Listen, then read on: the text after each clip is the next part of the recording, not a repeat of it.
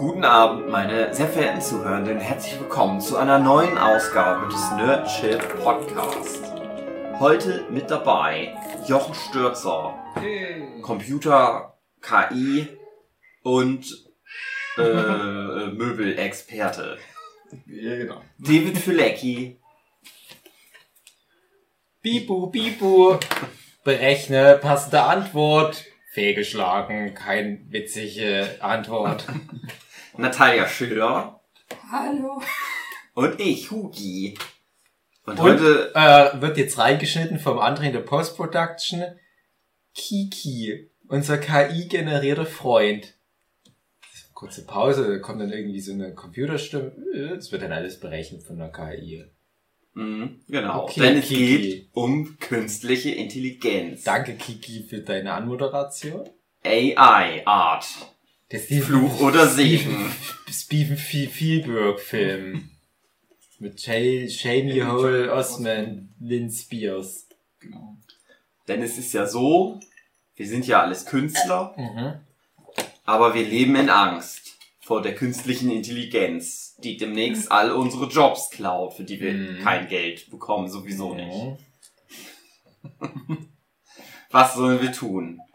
Darüber möchten wir heute sprechen. Wir nehmen ja jetzt uns in dieser aktuellen Staffel, deren zweite Folge das ist, uns vor, auch unsere Trümpfe als Profi-Mengay aus Deutschland auszuspielen noch mehr. Deswegen haben wir ja jetzt hier mit Marcel Hugenschütt und Natalia Schiller auch zwei der bekanntesten, erfolgreichsten deutschen Mengay vor Ort. Mhm. Und das ist ja jetzt gerade ein Hype-Thema an der deutschen Manga-Szene. Ich glaube, der Rest der Welt eventuell ist da auch schon mal drüber gestolpert. Ich habe aber das Gefühl, die deutsche Manga-Szene, deren Bubble wir ja mit drin stecken, aus Versehen, die ist sehr anti-KI. Mhm. Bin übrigens dafür, dass man äh, eine KI, die Kunst generiert, Kinstler nennt. Kinstler. äh. Mhm. Gut. Naja, jedenfalls krieg ich immer nur auf Twitter sowas mit, wie äh, Kollegin XY schreibt, das ist Dreck. Ich kann damit nichts anfangen. Ich finde, alles sind Verbrecher, die das nutzen. Ich denke, das ist sehr grob zusammengefasst, das Thema. Und ich glaube, es wäre halt mal Zeit, das aus Twitter rauszuholen und in ein fünfstündiges Gespräch darüber zu übertragen. Mhm. Jetzt habt ihr ja gestern schon ganz viel drüber geredet, Natalia und Jochen vor allem, und ich habe extra nicht hingehört, weil ich mich nicht spoilern lassen wollte. Oh Gott. Das schneidet die KI raus. Jochen, du bist jetzt der einzige Nicht-Mengeke hier. Mhm. Findest du KI cool? Du bist ja auch ein halber Roboter. Du baust ja auch KI, Ich bin, auch äh, genau, ich bin vor allem Softwareentwickler, deswegen bin ich hier irgendwie die Pizza Diaboli, äh, Mhm. Avocado Diaboli. Mhm. Ähm, ja, KI ist toll und was man damit machen kann, ist toll. Und man kann halt ähm, vielen Leuten mit KI helfen, in ganz vielen Tools, was auch Künstler benutzen, wenn sie Mhm. am Computer malen. Äh, da steckt ganz viel KI drin und quasi in allem, was wir machen, unser ganzes Leben wird jetzt schon mit KI ähm, Selbst wenn, ich, unterstützt. selbst wenn ich auf Toilette gehe. Selbst wenn du auf Toilette gehst, genau. Im Auto ist ganz viel schon mit KI mit drin. Und ja, also die Welt, wie sie, wie sie jetzt haben, wird gar nicht mehr ohne KI funktionieren. Ähm, und ich glaube, da ist auch noch nicht der, äh, der, der, der Stein des Anstoßes, dass es KI gibt. Äh, was halt die Frage ist, was kann man mit KI jetzt machen und was wird damit gemacht? Mhm. Und da ist jetzt halt das große Problem, dass äh, Kunst von Künstlern, ohne die explizit zu fragen, in Algorithmen dazu verwurstet wird, äh, Kunst herzustellen, die dann diesem Kunststil sehr ähnelt. Und da damit eben ja, äh, in der Form geistiges Eigentum quasi gestohlen wird. Zumindest dem Gefühl der Künstler nach. Und, ähm, ja, da ist jetzt halt die Frage, inwieweit äh, kann man da damit einverstanden sein, wie inwieweit kann man da dem, äh, dagegen sein und vor allem inwieweit kann und sollte sowas begrenzt werden. Weil die Sache ist eben die, ähm, man kann sich jetzt natürlich hinstellen und sagen, das hätte man nie machen dürfen, das ist ganz furchtbar und man hätte niemals diese Büchse der Pandora öffnen dürfen. Ja, von mir aus, aber das ist, die ist jetzt halt schon offen. Mhm. Und jetzt ist halt die Sache, den Deckel kriegt man nicht mehr zu. Was macht man jetzt? Wie geht man damit um? Mhm. Und daher wäre für mich halt die große Frage, ja, wie gesagt, ich bin kein Künstler und deswegen äh, das Einzige, wo ich da in einiger mh, Nähe dazu bin, ist, dass über KI angeblich auch äh, Code, also Software, äh, geschrieben wird oder geschrieben werden kann. Ähm, die Beispiele, die ich bisher gesehen habe, äh, lassen mich nicht an meiner Jobsicherheit Ja. zweifeln.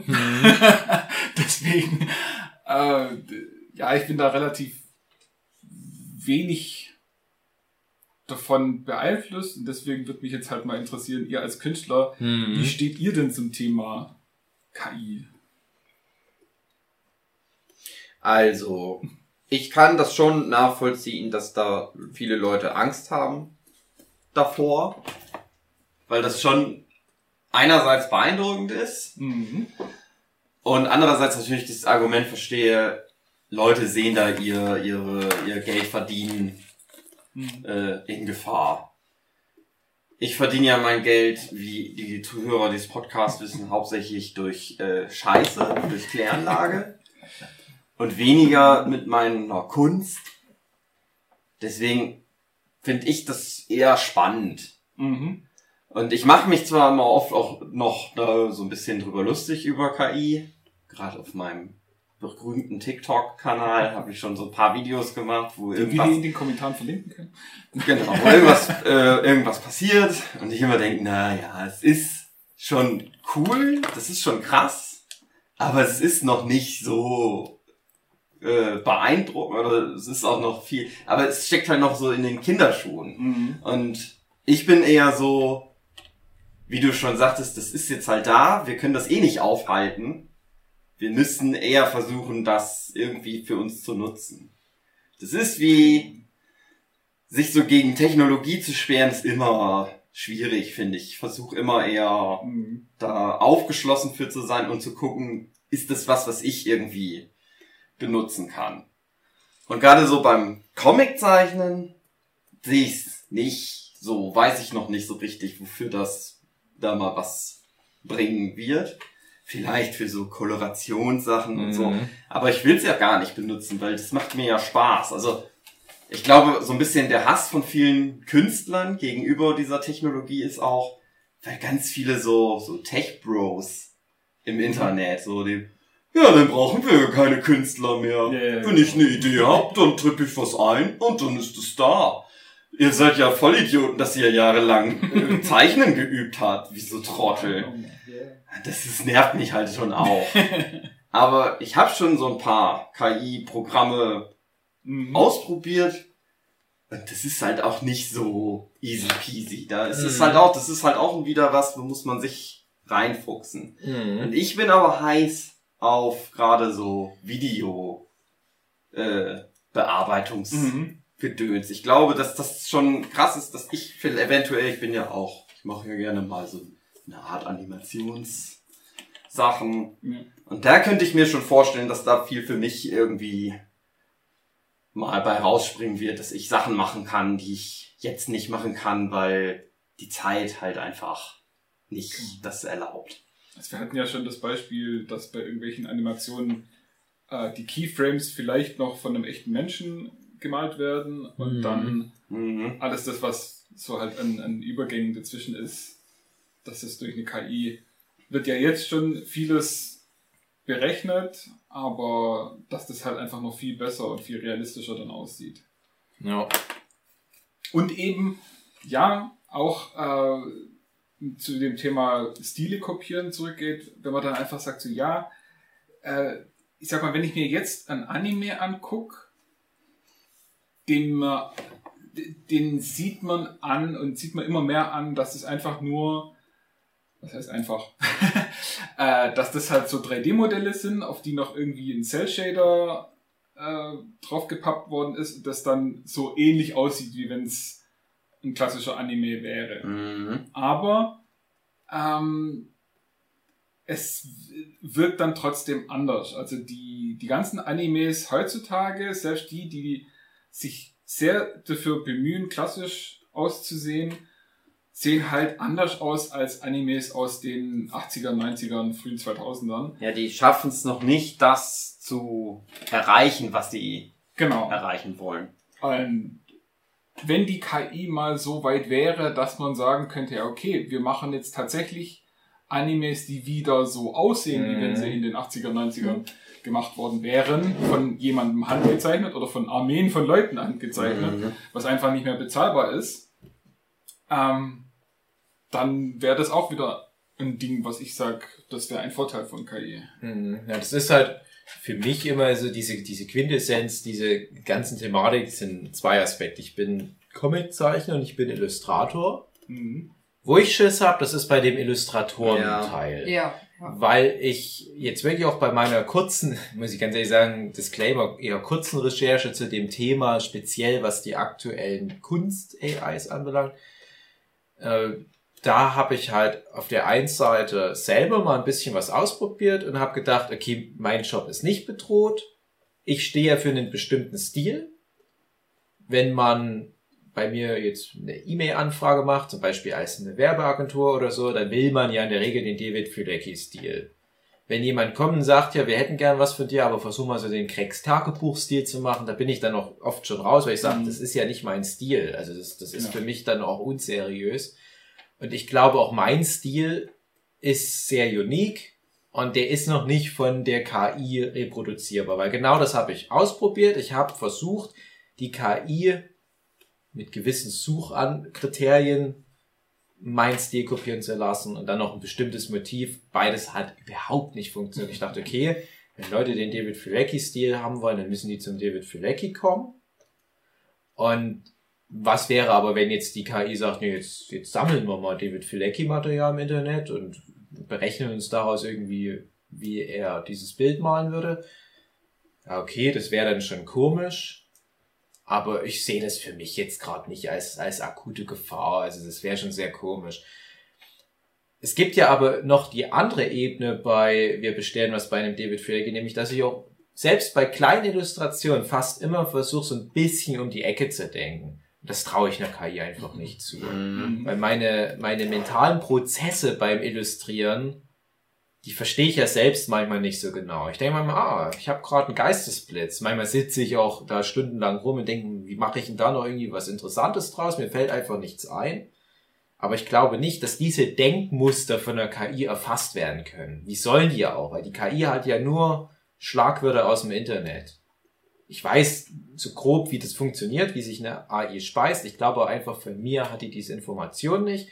Deswegen kann ich versuchen, mich als Künstler weiterhin so unersetzlich aufzustellen, dass die Leute immer noch zu mir zum Mensch kommen müssen. Und ich glaube, das ist was Gutes, dass Künstler sich auch wieder mehr anstrengen müssen, kreativ zu sein, um sich unbezahlbar zu machen. Und ich glaube, das wird in allen Bereichen sein. Und dann ist die Frage, ich komme übrigens dann noch zu dem anderen Aspekt, ich als Comiczeichner, aber ich rede jetzt erstmal nur zu mir als Illustrator oder so als Freiberufler. Äh, und dann ist halt der Aspekt, du kannst halt was in deinem Stil immer noch anbieten, aber nutzt vielleicht die KI, um diese Vision schneller rauszubringen. Mhm. Und ich denke mir, nehmen wir mal die paar Handvoll wirklichen Meister auf ihrem jeweiligen Fach in den verschiedenen Kunstrichtungen. Hast halt ein paar Regisseure, wo du denkst, es wäre schön, wenn da mehr Filme von denen rauskämen. Aber ihre Arbeit drosselt die halt sehr. Ein Steven Mhm. Spielberg kann nicht fünf Filme im Jahr rausbringen. Oder ein Quentin Tarantino oder ein David Fincher und so weiter. Das sind ein Film in fünf Jahren. Ja, ja, oder halt David Lynch als ganz extremes Beispiel. Und was wäre, wenn die einfach Mittel hätten, Prozesse zu automatisieren. Die, die gibt's ja schon. Mhm. Es gibt ja schon diese ganzen KI-Hilfen. Und wir reden nicht davon, schreib mir mal eine David Lynch-Story für Twin Peaks, wobei das könnte ich mir gut vorstellen, dass das dass selbst Staffel 3 vielleicht schon von der KI geschrieben wurde. äh, aber ich glaube nicht, dass eine KI die Denkmuster von Genies schon erfassen könnte. Mhm. Und das bezieht sich ja auch auf Musik, das bezieht sich auf, wie ist ein Bild gemalt, das bezieht sich auf, wie ist ein Film geschnitten, wie ist eine Komposition. Glaube ich einfach noch nicht dran. Und ich glaube ehrlich gesagt nicht dran, dass wir das noch zu unseren Lebzeiten erfahren. Wir werden aber zunehmend in den nächsten Jahren schon Werke vorgesetzt bekommen, wo man sagt, oh, das ist aber wirklich schön. Mhm. Aber ich werde auch, glaube ich, nicht zu meinen Lebzeiten Werk sehen, wo ich sage, das berührt mich auf einer Ebene, wie es nur ein Mensch sonst könnte. Weil ich sehe manchmal KI-generierte Bilder und denke, die sind handwerklich gut, aber irgendwie, es passiert in mir nichts. Aber ich muss auch sagen, das ist auch beim Großteil der von Menschen ja, gemalten Bilder genau. das Problem. Das ist aber genau der Punkt, den ich meine. Weil wenn Menschen es nicht schaffen, mit ihrer in Anführungsstrichen Kunst mich zu berühren, dann haben sie es vielleicht doch einfach verdient von der Karriere. Das ist ein bisschen hart. Nein, ich will es nicht. Aber ihr wisst vielleicht, was ich meine. Ja. Ich meine, also ich habe zu, zur Zeit noch so gerade diese sehr viele KI-Bilder die sehe ich dann und dann habe ich genau das, dass ich denke, ja, das ist ein schönes Bild. Ja. Äh, das ist aber ich denke im gleichen Atemzug so, das ist noch mehr Datenmüll im Internet. ja, genau. Du könntest im Prinzip eine KI ganz viele so NFTs produzieren. Also hast du gleich die beiden Sachen in so einer Endlosschleife, mhm. die für immer irgendwelchen Scheiß generieren und Grönland schmelzen lassen. Aber ich muss auch sagen, in, in dieser Recherche, da habe ich halt auch leider so Sachen gesehen, äh, so, so ganz einfache Illustrationen. Mhm. Mann Backkuchen. Hund jagt Bus. Und das kann dann eine KI extrem gut mhm. machen. Mhm. Und ich habe ja auch immer mal dann doch diese Aufträge, wo genau nur das gewünscht wird. Und das würde auf lange Sicht dann wahrscheinlich wirklich wegfallen, weil ich kenne diese Gespräche mit irgendwelchen Zeitungen, mit irgendwelchen Agenturen, die dann sagen, wir wollen ja nur irgendwie einen Flyer gestalten, aber dich nicht fair bezahlen. Ich weiß, dass die Arbeit viel wert ist, und wir brauchen die Bilder, aber wir können ja das nicht bezahlen. Und irgendwo verstehe ich dann auch oft diese Argumentation. Es ist halt was Aufwendiges und Teures, eine Illustration zu machen. Oder halt manchmal auch so einen kleinen Film, Animationsfilm.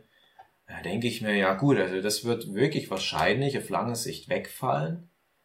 Aber auch da glaube ich, was sind denn so Magazine, die wirklich viel Wert legen auf gute illustrative Begleit äh. Nehmen wir mal zum Beispiel einen New Yorker mit seinen Karikaturen. In Deutschland wäre das halt der Eulenspiegel. Oder du hast, in Deutschland muss man wirklich auch sagen, das Playboy-Magazin. Das legt sehr viel Wert auf sehr gute Illustration. Und ich glaube, die werden weiterhin nicht mit KI mhm. ihren Content füllen können. Aber wenn da irgendwie eine Apothekenrundschau ein Bild braucht zur Ernährungspyramide, ach, dann lass es doch eine KI machen es ist halt schade für, für die Illustratoren, die das halt nicht bekommen. Aber man muss halt dann umdenken. Es war schon immer so. Also kreative Berufe waren im ständigen Wandel und es wird uns auch weiterhin so gehen. Hm. Man sieht ja alleine, als die Fotografie halt hm. Einzug genommen hat. Ja. ja, was ja auch hieß, das ist das Ende der Malerei. Ja. Ja. Ja, eben das genau das. Also ich glaube, dass immer, ähm, der Nische klingt schon zu klein. Es gibt immer Gebiete, auf denen was handgezeichnetes einfach gewollt wird, erwartet wird oder ja einfach, dass mhm. das die mhm. Leute wollen und dass die dann halt eben in diesen Bereichen nicht sagen, hey, äh, irgendwas über den Computer erstellt, das ist viel einfacher und viel schneller. Das gibt es natürlich auch, das wird es mhm. geben und das wird auch größer werden.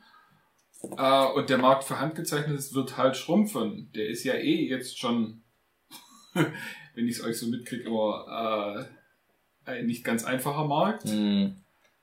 Und der wird schwieriger werden, ja. Ähm, aber es wird nie so sein, dass da jetzt äh, dieser komplette Berufsstand Künstler ausfallen wird. Also das wird es immer noch geben, aber ja. wird halt ein härter umkämpfter Markt. Und ähm, es ist jetzt halt so die, komplett von Künstler abgesehene Sicht. Es gab schon immer Berufe in der Menschheitsgeschichte, die es halt irgendwann mal nicht mehr gab. Mhm. Von denen es halt nur noch ganz, ganz wenige gibt. Ähm, hat es da von, von äh, Leuten, die mit Leder arbeiten und echte handgefertigte Lederschuhe machen oder Lederhüte, Ledersattel, Zeugs, das geht halt nicht gut, Mhm. äh, das maschinell zu machen. Da ist, oder an, anders gesagt, in, wenn das handwerklich gemacht wird, hat es halt immer noch mal eine viel höhere Qualität. Aber da gibt's halt nur noch ganz wenige, weil eben es so viele Alternativen gibt, die eben günstiger sind. Und die große Masse wird dann schon auf das, äh, auf das Billigere gehen. Aber es wird immer einen Markt geben für das qualitativ Hochwertige. Und ja, ich würde auch sagen, wenn sich da irgendwie ein Mensch Gedanken gemacht hat und sich hingesetzt hat und was gezeichnet hat, dann hat das halt immer noch eine andere und eine sehr viel höhere Qualität, als wenn es über eine KI zusammengeschöpft wird.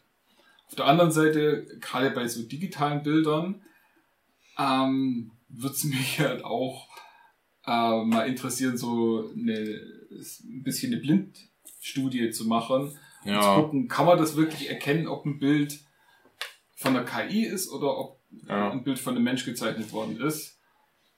Also diese Für die- Studien gibt's Mhm. und die sind leider sehr beunruhigend aus Mhm. Künstlersicht. Aber das sind halt ja auch normale Leute, die gefragt werden. Aber ich muss auch sagen, du kannst ja noch gleich weiterreden, aber ich habe auch das Problem, ich bin jemand, der, ich bin ja schon alt, fast 40 Jahre an seinem Stil gefeilt hat. Ich komme da auf den Markt und biete was an, was, was wie ein guter Wein lange Mhm. gereift ist. Und ich habe dann halt natürlich auch äh, was, wo ich dann, wo ich dann stolz bin, weil ich wieder irgendwo Fortschritte gemacht habe, wo ich dann sagen kann, oh, gucke mal, ich habe jetzt wieder ein besseres Verständnis für Anatomie oder für Farben, guckt euch das mal an. Und die Leute erkennen aber nicht den Unterschied zu Sachen, die ich vor 10, 15 Jahren gemacht habe. Und das schockiert mich. Und ich habe das auch ganz oft, dass ich in meiner Familie irgendwie ein, ein Buch in der Hand habe und das ist vielleicht irgendwie mit Illustrationen, ist total shitty gezeichnet und da guckt mir irgendwie jemand aus meiner Verwandtschaft so über die Schulter, hast du das gemalt? Und ich denke, das kann nicht dein Ernst sein. Und dann denke ich mir, die normalen Menschen waren noch nie das relevante Publikum. Mhm. Du musst immer einen, das gilt ja für alle Kunstformen. Und du musst immer gucken, welche Zielgruppe ist für dich relevant. Und letztendlich geht's ja auch so ein bisschen um deinen Ego-Fick. Mhm. Also wie viele, wie, wie, oder wie groß ist der Prozentsatz in der Bevölkerung, der wirklich auch einen Sinn für Ästhetik hat, für Kunst, für auch die inhaltliche Ebene? Es ist viel weniger, als wir Künstler gern hätten. Und dann speist die halt mit irgendwelchen Bildern von Pinguinen, die Volleyball spielen, ab, die eine KI gemacht haben. Hm. Also jetzt ist jetzt nicht irgendwie werden gemeint oder bös gemeint, aber zum Beispiel meine Schwiegereltern, die sind ganz großer Fan von so einer einfachen, Clipart-mäßigen Kunst. Mhm. Mhm. Und ich glaube, die, bei denen würde immer die KI gewinnen, weil die KI das perfekt delivern würde. Und da denke ich mir, ja, aber ich werde auch nicht um diese, und das ist ja ein großer Teil der Bevölkerung, ich werde nicht um diese Zielgruppe jetzt kämpfen. Das ist, das ist nicht meine Mission.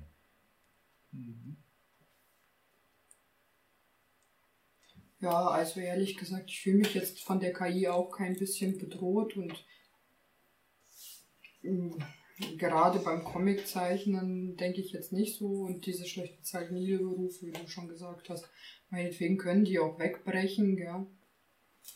Und äh, ganz häufig erlebe ich es gerade bei so privaten Commissions bei mir, dass die halt wirklich mein Zeug wollen oder ich meine, ich kriege ja diese ganzen Aufträge von Muschi-Bildern. Ich habe wirklich das Gefühl, der Typ möchte, dass ein Mädchen das malt, also eine Frau. Weil der beauftragt keine Genau. Kerle. Es gibt in der Szene genug Kerle, die auch Muschi-Bilder malen. Der will sie aber von Frauen gemalt haben. Weißt, das ist so, Das so ist der so Kontext eigener- der Kunst. Und Kunst so ist Kontext. Das ist ganz wichtig. Ja. Also ist eine Theorie. Ich will auch niemandem was unterstellen und so, aber naja. Ja, aber das ist genau der Punkt, warum zum Beispiel ein shitty gezeichnetes Bild von ähm, Udo Lindenberg für 10.000 Euro weggeht und eins von Mhm. äh, Künstlerin, die da 20, 30 Jahre lang im Ausland Kunst studiert hat und das technisch und inhaltlich vielleicht viel besser macht, warum das nichts wert ist, weil der Kontext halt einfach, das ist Udo Lindenberg. Und natürlich gilt es auch schon für jemand, der vielleicht ein bisschen pervers ist. Ja, er braucht es halt von einer Frau gezeichnet. Das, das, Ähm, aber das ist immer, immer, Kunst ist immer der Kontext. Das ist, Mein, mein Problem mit KI ist halt einfach nur, dass es da keine ethischen Richtlinien gibt. Zum einen, man wurde halt nicht gefragt, was gefüttert wurde. Äh, der Jochen meinte zu mir, wir haben ja zugestimmt, als wir so uns bei der Seite angemeldet haben, Mhm. ja. aber sehr häufig werden da auch irgendwie Anime-Schnipsel, äh, Hintergründe wegradiert und hochgeladen und so weiter. Das Studio konnte nicht zustimmen. Das wurde die KI auch gefüttert. Dann die ganzen äh, Kinderpornografie und Pornozeug und so, was die jetzt äh, die die äh, Ausländer bezahlen, damit die für einen Mindestlohn das aus der KI wieder händisch löschen, gell? Mhm. also all dieser, dieser unethische Irrsinn oder diese Leidenf Le- Leichenfleddlerei, anders kann man das nicht nennen, was sie mit Kim Jong-gi gemacht haben. Also ich finde das Hm, pervers. Sag mal, was, was haben denn die da gemacht? Das habe ich der, nicht mitbekommen. der ist gestorben. ja, ja, das habe ich mitbekommen. und ein Typ hat die KI so gefüttert, dass die KI jetzt perfekte Bilder von ihm raushauen kann. Und seine Okay. Familie hat ihn halt regelrecht angebettelt, jetzt mach das mal raus, bitte, so, ne, und, und, und, Okay. und hat gesagt, jeder darf das jetzt benutzen. Ja, das Problem ist halt wieder nicht die Technik Ja. als solches, sondern der Mensch. Ja, aber dann kann man dahinter. genauso gut sagen, äh, Knarren sind gut, wenn man sie gut einsetzt. Nur eine Waffe, die worum nicht, ist halt neutral. Die, die KI kann viel zu viel, als dass man sie ohne Gesetze lässt. Ja, na klar, das muss halt irgendwie Mal, wie reguliert gesagt, werden. das, das, das habe ich halt auch mit Jochen gestern beschrieben, so dieses, auf jede x-beliebige Frau kannst du halt einen nackten Körper dran basteln oder auf, nimmst einen nackten Körper, machst, also das kannst mit jedem irgendwie so ein Racheporno machen und, und, äh, es, die meisten, ganz, ganz ehrlich, auch wenn ich sage, hey, das bin ich nicht, wenn da irgendwelche Säcke dastehen und mir halt ein Porn von mir selber zeigen und mich auslachen, das macht was mit dir. Mhm. Ja. Ja. Kann man Ja, auch, se- und, sel- und wenn sie genug äh, das rumposaunen und, und so weiter, Deppen glauben das dann doch. Oh. Ja, und äh, selbst wenn jemand auch nur angeklagt wurde, ein Lehrer irgendwie, dass er ein Kind vergewaltigt hat, hinterher ist rausgekommen, nee, das ist nicht passiert, gell? Der muss trotzdem umziehen, weil er auf der Straße verprügelt wird, ja? Es ist halt einfach so und das kann alles. Ich merke gerade, dass meine Stimme voll gut wird. langsam. Ja, ja, das ist das, was ich sag. Genug Ja. Podcasten und der Muskel wird Ja, trainiert. ich, ich, Ja, das ich muss halt irgendwie reguliert Mhm. werden, wie alles ja, Ja. reguliert Ja, werden muss. ja. Ja, und da gibt's ja, Aber nur weil was verboten ist, hält Genau. das ja die Leute auch nicht davon ab, das zu machen. Das, Das ist schon klar, aber wenn es verboten ist, ist es nicht so einfach. ja. Also wenn, wenn es erlaubt ist, dann fühlen sie sich auch noch im Recht. ja, aber genau das ist es ja. Es ist ja schon verboten. ja. Ein Kopf von dir auf einen nackten Körper setzen ist halt schon verboten. Es wird trotzdem gemacht. Und Also wahrscheinlich Es ist- jetzt noch Es ist nicht. mit der KI einfach zu einfach. Also wenn du es online machst, okay, dann geht das nicht. Aber wenn du die KI sozusagen für dich runterlädst, so Internet ausmachst, kannst du es ja trotzdem machen. Es geht noch zu einfach. Irgendwie muss man das einbauen, dass das nicht so einfach geht. äh, ja, aber wie gesagt, es ist gesetzlich verboten. So. Aber bei jedem Gesetz oder bei jedem Verbot von irgendwas ist halt noch die Frage, äh, wie gut kann man dieses Gesetz durchsetzen? Mhm. Und in dem Fall kann man es halt nicht sehr gut durchsetzen. Nicht mal ansatzweise gut. Ähm, ja, weil du schon gebracht hast, Kinderpornografie ist auch verboten und trotzdem wird's gemacht. Also es, ein Verbot an sich hindert noch niemand wirklich dran, das tatsächlich zu machen. Ähm, und das ist blöd, klar, aber es ist halt die Frage, ähm, ja, wie, wie gesagt, was, wie, wie geht man da damit um und, und wie geht man da damit vor? Und ähm, das eine ist äh, diese Sexualisierung unserer Gesellschaft, hat mir auch schon ein bisschen was Hm, ja. gesprochen. Ähm, da ist jetzt noch ganz vieles ganz tabu. Da ist aber auch die Frage, was wir ja schon gesagt haben, das kommt jetzt immer mehr und immer stärker seit 50 Jahren, äh, was auch immer. Und ähm, auf der einen Seite stumpft es vielleicht die Leute ab, aber auf der anderen Seite werden dann immer mehr Tabus gelöst. Das heißt, gerade eben, wenn dann irgendwie ein Porno von, sag ich mal, einer Person, bei der es auch wirklich wichtig ist, Hm. äh, irgendwo rauskommt, ein gefakter, äh, dass die sich dann auch einfach hinstellen kann und sagt so, ja, schade, dass sowas gemacht wird, aber jeder sieht ja, dass es ein Deepfake Ja. ist. Ähm, so what? Also da werden wahrscheinlich Generationen, die jetzt folgen, einfach lernen müssen, da drüber zu stehen und sagen so, ja, das, es gibt jetzt halt die Möglichkeit, Ja, aber das die, ist so, die als, muss man nicht mehr ernst nehmen. als würde man sagen, Mobbing muss man hinnehmen und die Opfer müssen damit lernen zu leben, weil es das gibt. Ja, müssen sie ja aber auch. Ja, aber trotzdem tut man Gesetze dagegen erlassen und es zumindest versuchen. Einfach Ja, nur sagen, ey, das ist zwar schädlich, aber wir können nichts dagegen tun, deswegen bleibt es halt einfach. Ohne es zu versuchen, finde ich halt nicht korrekt. Ja, Ja, es geht- das ist ja schon. Es, Es geht mir nur um den ja Anstand, dass man es versucht, dass man es am Ende Aber das ist ja der Fall. Ja, aber das, ist ja der Fall. Genau, da- das ist ja schon jetzt so. Das Es- wird ja jetzt schon gemacht und versucht. Ich finde halt auch, Was auch passieren wird, ist, weil der Mensch das irgendwann nicht mehr kontrollieren werden kann, aber es wird dann wahrscheinlich KIs geben, die dafür da ist, sowas zu Raus- verhindern. Genau, rauszufinden, rauszufinden, was jetzt tatsächlich gefaked ist und was nicht. Ja. Was ich für eine viel größere Gefahr sehe, äh, was wäre, wenn jetzt irgendwie jemand meinen Kopf auf einen Bankräuber setzt, der gerade irgendwie Hm? eine Bank überfällt und dann Ja. sagt so, ja, du bist doch hier da drauf. Also, die Leute wissen, du hast so viel Geld. das ist doch nicht nötig, eine Bank zu überfallen. äh, Ich sehe ein ganz großes Problem für so politische Reden und dass Mhm. irgendwann keiner überhaupt mehr weiß, was ist wirklich passiert und was nicht. ich wollte schon die ganze Zeit auf das Keine- Thema und da mache ich mir wirklich Das Sorgen ist, drum. das ist nämlich äh, bei der Serie, ich erwähne es nochmal, Years and Years. Hm. Sie- Meine Empfehlung aus dem Jahr 2019, eine Serie, die ein paar Jahre in der Zukunft angesiedelt ist, aber ganz viel richtig rät. Da geht's auch unter anderem um Deepfakes. Das ist nur mal so Cutaway-Ding. 2019 waren ja Deepfakes schon ein Thema. Ja. Aber die Serie geht halt auch davon aus, dass das so fotorealistisch wird, dass man vielleicht das zwar mit einer KI dann entschlüsseln kann. Das ist wirklich, das ist so eine Zwei-Minuten-Szene. Mhm. Aber es ist, wird halt mal mit erwähnt. Und da gibt's eine Figur, die wird von Emma Thompson gespielt. Das ist eine Politikerin, die im Laufe der Serie, es geht immer, jeder Folge vergeht ein Jahr und dann hat die parallel einen Storystrang, wo die letztendlich Premierministerin von Großbritannien wird. Und die nutzt halt, hallo? Einbrecher, Einbrecher. anscheinend, die meine Eltern gerade Ja, ausrauben Und der hatte wollen. den Kopf von Jochen Stürzer.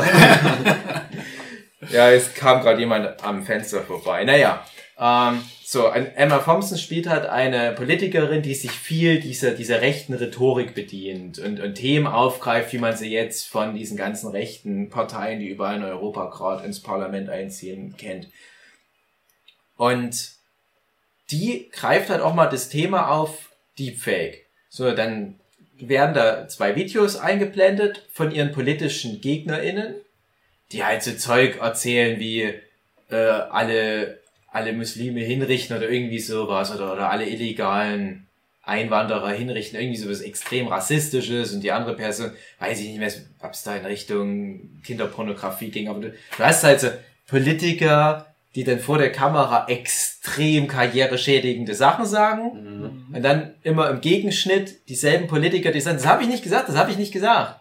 Und dann kommt halt die, die davon profitiert, nämlich die Emma Thompson und sagt, ja, natürlich haben die das nicht gesagt. Das ist ganz eindeutig von einer KI gemacht worden. Mhm. Aber sie haben es gesagt. Das bedeutet einfach nur, es ist doch egal, ob es echt ist oder nicht. Aber die Leute haben es jetzt schon gesehen. Mhm. Selbst Ja. wenn die jetzt noch erfahren, Ja. dass es eine KI war.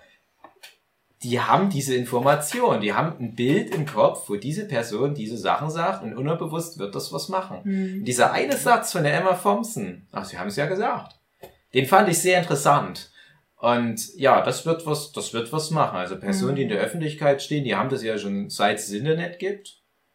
Und die kennen das und denen wird es auch egal sein. Aber auch da muss man wieder sagen, jeder, der schon mal irgendeine prominente Person gegoogelt hat, plus vielleicht noch irgendein Schlagwort. Ich kenne da Freunde, die packen da vielleicht bei Google noch nackt oder so mit hinten rein. Gruß an Philipp.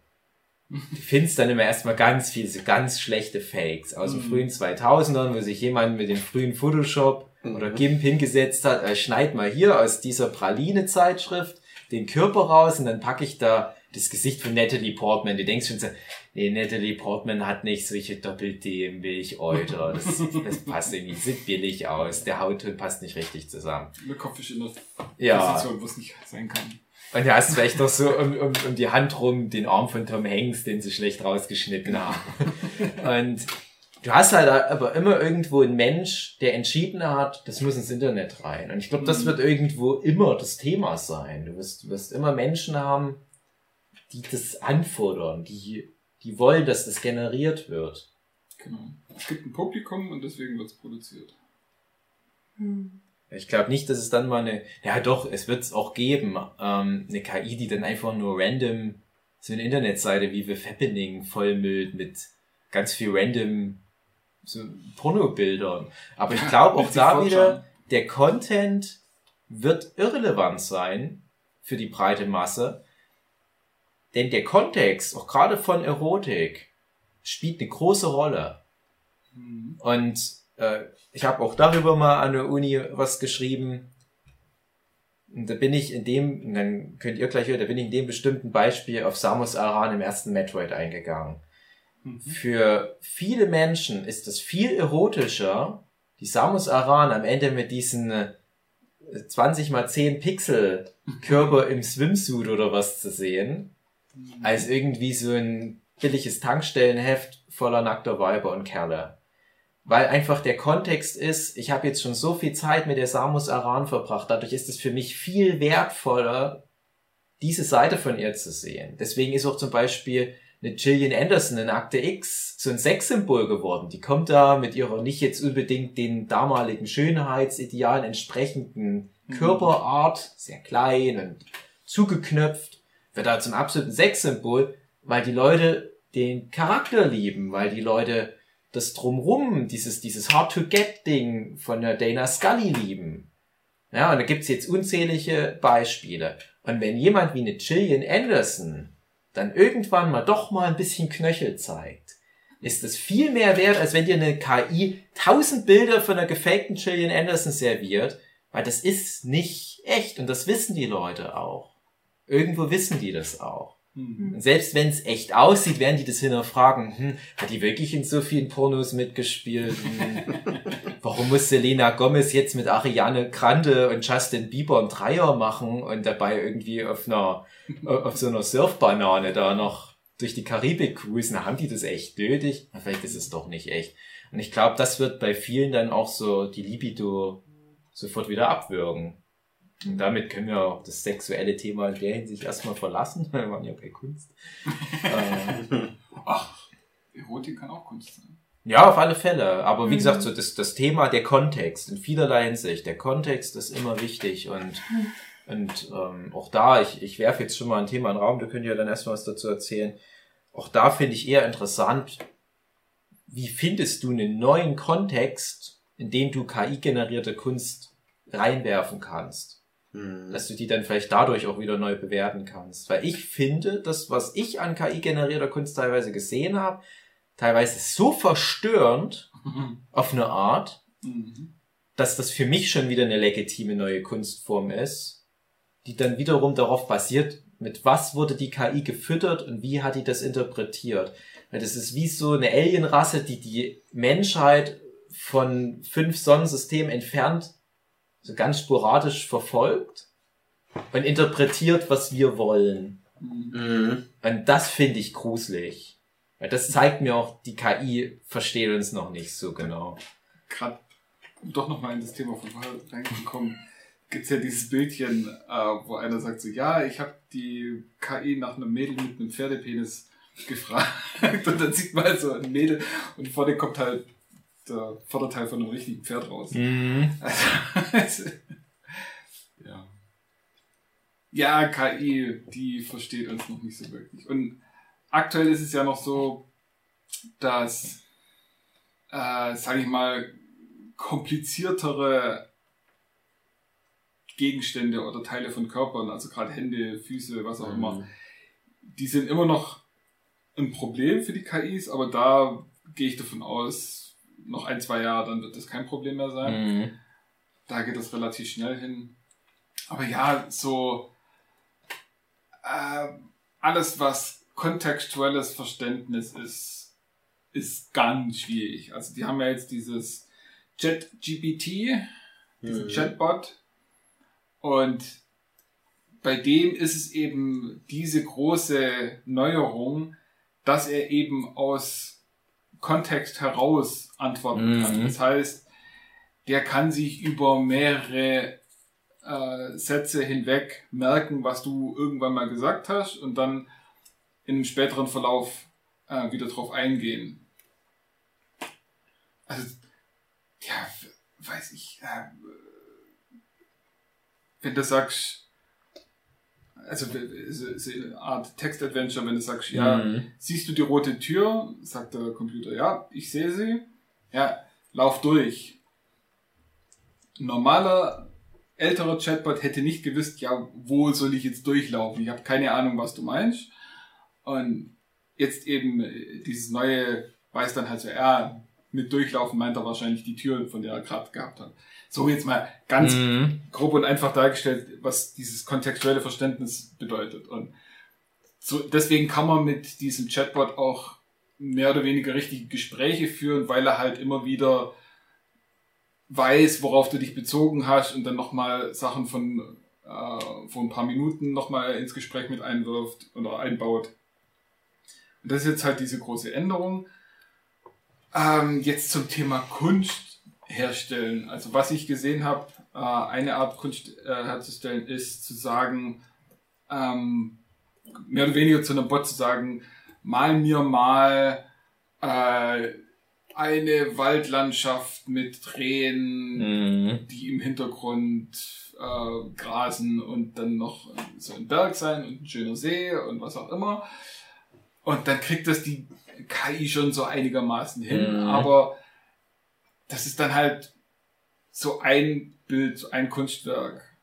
Ein, wenn du dann aber einer KI sowas sagen würdest wie, ja, ähm, mach mir mal einen Comic Ja. mit so und so viel Seiten, wo es um diesen das Thema geht und da sollen folgende drei Witze drin verbaut werden. Da wird die schon ziemlich strugglen und Mhm. wird das nicht hinbekommen. Oder geschweige denn, äh, und selbst dann hättest du ja noch, wenn du das als Künstler selber machen würdest, hättest du ja dann schon so grob die Handlung, die Charaktere und den Humor in irgendeiner Form ausgedacht und lässt dich dann Mhm. quasi nur noch eine KI zeichnen. Aber jetzt mal völlig frei irgendwie einer KI zu sagen, so, ja, mach mal. Geht nicht. Die, die wird da einfach nicht zu Rande kommen. Und da, hm? Ähm, ich habe mir das eigentlich schon ein paar Mal vorgestellt. Auch als Kind hatte ich manchmal das Gedankenspiel, was ist, wenn ich mir etwas ausdenken könnte und dann wäre es sofort da, Ja, ja, ich dieses das Bedürfnis ist habe. jeden ja? Tag. Aber, aber was würde das mit der Psyche machen, wenn wir sind ja jetzt schon total verwöhnt. Ich meine, wir haben ziemlich einfachen Zugang zu Essen, warmer Kleidung und so weiter. Was ist, wenn wir das auch noch bei der Fantasie verlieren? Also dieses, dass, dass man halt so faul wird, weißt? Nur weil wir auf, ich meine, allein was bei Netflix los ist, gell?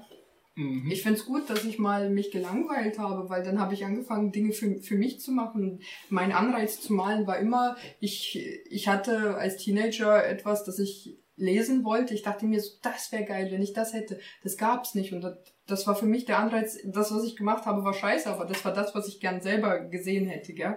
Wenn das alles in, in deinem Wachstum wegfällt, also in deiner Entwicklung, also das ist so ein bisschen für mich der Gedanke, Mhm. Aber muss es dafür Da sind wir leider auch schon an einem Punkt, wir sind so übersättigt Mhm. an. Freizeitangebot, an Geschichten, die uns von überall her erzählt werden, von Charakteren, die wir mitbekommen.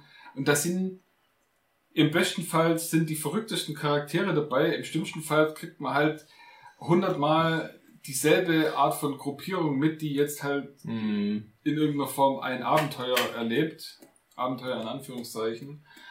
Ähm, wo du schon siehst, von der ersten Folge guckst fünf Minuten an und weißt genau, wohin die Serie Ja. laufen wird. Und das sind ja jetzt noch, äh, jetzt schon noch äh, von echten Menschen produziert. Hoffentlich. ich hoffe nicht, dass in, Frag mich in das. Hollywood oder sonst schon Ah, die Geschichten von irgendwelchen Robotern gebaut werden. Manchmal fühlt sich so an, ja. Fühlt sich so an. Hm. Ähm, aber ja, es, genau das ist ja das, es ist immer noch Platz für Kreativität und Kreativität wird wahrscheinlich sogar durch die KIs immer wichtiger, dass du immer noch eine eigene Kreativität hast und dass du eben Sachen machst, die eine KI nicht machen kann. Und es ist ja nicht so, dass du einer KI einfach sagen kannst, ja, mach mal und dann ist es da, Mhm. sondern KIs sind trotzdem noch dumm. Und du musst wirklich, wenn du ein, ein genaues Ergebnis haben möchtest, wenn du einfach nur sagst, ja, äh, wie es Dave vorher gesagt hat, wenn du einfach nur sagen willst, ja, mal mal ein Bild von einem Typ, der da steht und Brot backt, dann wird das sehr einfach da sein und dann kannst du noch ein bisschen drumherum experimentieren, bis der genau so dasteht, wie du es haben willst und bis es genau so aussieht, wie du es haben willst.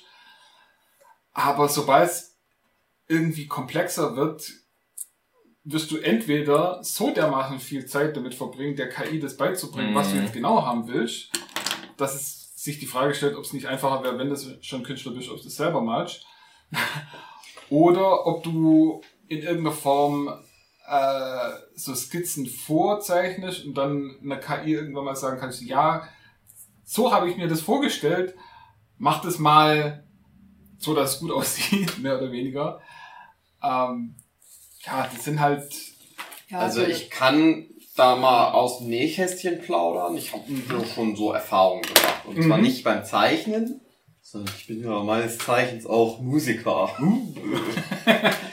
Und äh, ich hatte jetzt das Ding, dass ich mal so, so ein Beat brauchte. Und dann habe ich das mal in Auftrag gegeben, so ein Produzent, der das richtig kann. Ich bin halt Stümper, was Musik leider angeht. Und da hast du halt einen Mensch und dem kannst du dann Sachen vorschlagen und dann kannst du sagen, ja, so und so, so und so und so. Und das wurde dann was. mhm. Und ich habe aber auch gleichzeitig mit einer KI so experimentiert. Und da kommt geht überhaupt nicht das. Ich habe so eine Vorstellung, wie das sich Mhm. ungefähr anhören soll. Und dann kannst du da halt so, ja, das Genre, das und das, so und so, das Tempo und so, kannst schon da viel dann einstellen. Mhm. Aber das kommt dann gar nicht das raus. Das, Ja. das, da kommt das raus, das, was Musik ist, was Mhm. auch nicht unbedingt schlecht ist. Und äh, wo ich dann halt sage, ja, das kann man schon auch benutzen. Aber es ist halt nicht das, was ich haben wollte. Ja. Und ich denke, das, also gerade bei Musik, das wird viel, super viel für so YouTube-Hintergrundmucke Ja. und sowas benutzt Mhm. werden. Aber einen richtig geilen Hit, äh, warten wir's mal ab. Wahrscheinlich doch, geht bestimmt auch. Also, Ja. weil die Leute haben ja nicht, die wissen ja nicht, was ich mir vorgestellt habe, was Ja. ich gerne gehabt hätte. Mhm. Aber das ist halt dann unbefriedigend irgendwie. Als Macher ist das unbefriedigend. Ja, genau. Also du kannst wahrscheinlich einer KI sagen, mach mal einen Soundtrack wie in Hans Zimmer. Und dann wird die irgendwas zusammenklippeln können, was so ähnlich klingt wie was von Hans Zimmer. Aber du brauchst trotzdem noch einen Hans Zimmer, damit der diese Vorgaben macht. Also du brauchst in irgendeiner Form einen Künstler, der was vorgibt, Mhm. was man dann kopieren kann, weil das Mhm. ist das, was die KI halt nicht kann. Die kann nicht Was Neues. was komplett schaffen. Neues erschaffen. Die kann, wenn überhaupt, Stile äh, vermischen und da dann vielleicht gucken, ob da dabei dann irgendwie was Neues rauskommt. Mal ehrlich sind, Menschen machen das genauso. Ja. Aber eine, eine KI ist halt noch nicht so weit, dieses Kombinieren oder dieses kreative Neudenken von Sachen in so einer Perfektion kann das halt eine KI einfach noch nicht. Und ich frage mich, ob wir dort zu unseren Lebzeiten noch hinkommen, ob Es das klingt- irgendwie so passiert. Das klingt immer so, so doof, aber es fehlt das Gefühl. Ja, Irgendwie. genau. Ja, aber das, das Gefühl kann ja auch wieder aus völlig falschen Ecken von dem Rezipient herkommen. Ja, das ist das, was ich meinte mit diesem, mit diesem Albtraumhaften. Kleine Anekdote. Wir saßen vor ein paar Monaten, ich, euch habe ich es schon erzählt, ne, aber nochmal für die Zuhörer. Wir saßen vor ein paar Monaten beim Jochen zum Workshop, da war der Daniel Eichinger, der demnächst übrigens bei Egmont Juvantore als Manga rausbringt. Mhm. Stellt euch schon mal vor. Das ist richtig gut. Das hat er da vor Ort gerade fertiggestellt und da hat er mir dann wirklich direkt nach der Fertigstellung von dem Buch, da hat er mir was gezeigt, äh, was sich auch so ein bisschen auf seinen Comic bezog. Und zwar hatten wir da den Kontext, wer Daniel Eichingers Kunst kennt, Daniel Eichinger auf, auf ähm, Instagram zum Beispiel einfach mal eingeben, der wird sehen, okay, der ist wirklich so der analogste Mangaka, den wir hierzulande noch haben. Mhm. Und der sitzt dann wirklich tagelang manchmal an so einem Hintergrund und zeichnet da dystopische Städte, gigantische Molochstädte voller Menschen und Gewuseln. Überall sind Gänge und da guckt noch eine Turmspitze irgendwo raus und so weiter.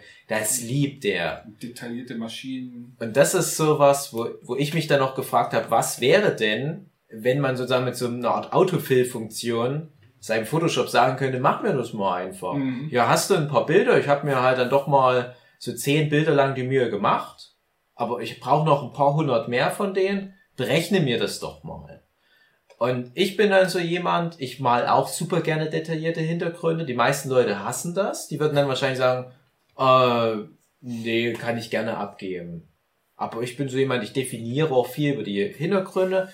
Aber ich würde, glaube ich, schon so ein Tool nutzen. Ich habe halt mit Daniel drüber gesprochen, weil ich dachte, da kommt dann als Antwort auch eher sowas wie, nee, geht gar nicht. Aber der wohlgemerkt analogste Mensch der Welt, der zeigt mir dann etwas, was er halt cool findet. Und das war dann so ein, wie so ein Endlos-Video. Ihr, ihr kennt ja diese, diese, Mhm. diese Apfelbilder, wo man immer mehr reinzoomt. Das wiederholt sich immer irgendwie so eine Struktur. Und er hat mir dann was gezeigt, das halt wie oft KI arbeitet, irgendwie Assoziationen weckt, aber du kannst nicht richtig fassen. Mhm. Und ich habe da irgendwie wie so einen Höllenpalast aus Fleisch und Stein drin Mhm. erkannt. Das ist aber meine Assoziation gewesen. Jemand anders sieht da vielleicht, keine Ahnung, Eine Vulva. Ja, weil das ging halt auch immer so rein, immer so rein, immer so rein. Mhm. Und das zoomte dann so rein, das zoomte rein, das zoomte rein und es ging immer weiter, es ging immer weiter, es ging immer weiter. Aber das sah halt auch gut gemacht aus. Also ich dachte mir, das könnte schon ein Mensch gemacht haben. Aber dann kam halt so diese Ebene, wo ich dachte, aber das, das muss ne, mit, mit einem gewissen Randomizer gekoppelt sein, weil ein Mensch fängt immer an, zu viel von seinem Leben, von seiner Umwelt in Sachen mit reinzubringen selbst die abstrusesten Menschen da draußen im Internet, die den krankesten Scheiß produzieren, so David Finch oder wie, wie heißt er? David Firth. Firth, ja, der, äh, selbst die, die sind immer irgendwo gebunden an, an menschliche Normierung und so weiter. Und in dem Moment, wo mir der Daniel das zeigt, so dieses, es geht immer tiefer rein, da war ich so in einem Bann, ich dachte, das ist, das ist wirklich gruselig, weil ich immer mehr auch in so, in meine eigene Assoziationsschleife kam. Und in dem Fall wurde wahrscheinlich die KI mit was ganz Einfachem gespeist, mit einem grob einem Stil. Vielleicht haben sie irgendwie jemanden, der für Magic the Gathering Karten malt, so. Mhm. Äh, und dann, vielleicht kamen so Schlagwörter wie, wie Hölle, Albtraum, keine Ahnung. Vielleicht war es auch Blumenwiese. Aber ich bringe halt ein Riesenpaket an Interpretationen mit. Mhm. Und damit kann man auch viel arbeiten. Und wie gesagt, ich finde ganz oft KI-Bilder mega creepy. Und denk mir, wenn das ein Mensch malen würde, dann würde mir der Mensch richtig Schiss machen.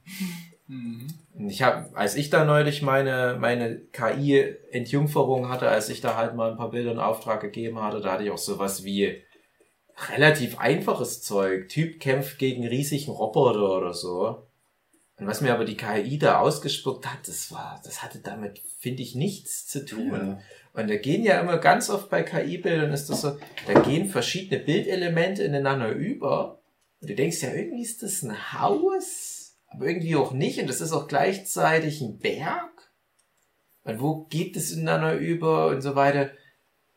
Und, und das macht mir ein bisschen Angst. Mhm. Also das, das ist wirklich wie so, wenn du träumst und, und dein Verstand hat manchmal nicht die Kapazitäten, alles so richtig zu computen und es wird dann so schwammig und da ist noch eine KI.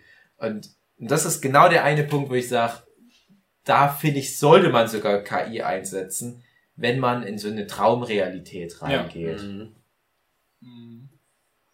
Ja, das hatten wir ja schon öfters, dass viele Filme und Serien, wo es in eine Traumwelt reingeht, ist alles viel zu sehr Ja, erkennbar und Ja. nachvollziehbar. Da muss viel mehr weirder Bullshit mit rein. Das war ja auch äh, kurz bevor das mit den KIs so populär wurde, also vor, vor irgendwie zwei, drei Jahren, äh, gab es ganz viele, bin ich, ich weiß mhm. nicht, ob das so, äh, so wirklich bekannt war, bin ich auf äh, so eine Sammlung von Bildern gestoßen, ähm, wo, wo immer so die Frage war, ja, nenn mal ein konkretes Ding, was du auf diesem Bild siehst. ja, ja, genau, ja. Und das ist halt, die sehen, es sieht aus wie Fotos, irgendwo in so ein unaufgeräumtes Zimmer rein fotografiert. Mhm. Und du denkst, ja klar, da, das, Das nee, ist Moment, doch ein da, Ra da, äh, da, nee, das passt auch nicht. Und Das da hinten muss doch, ist, nee, ist auch nicht. Mhm.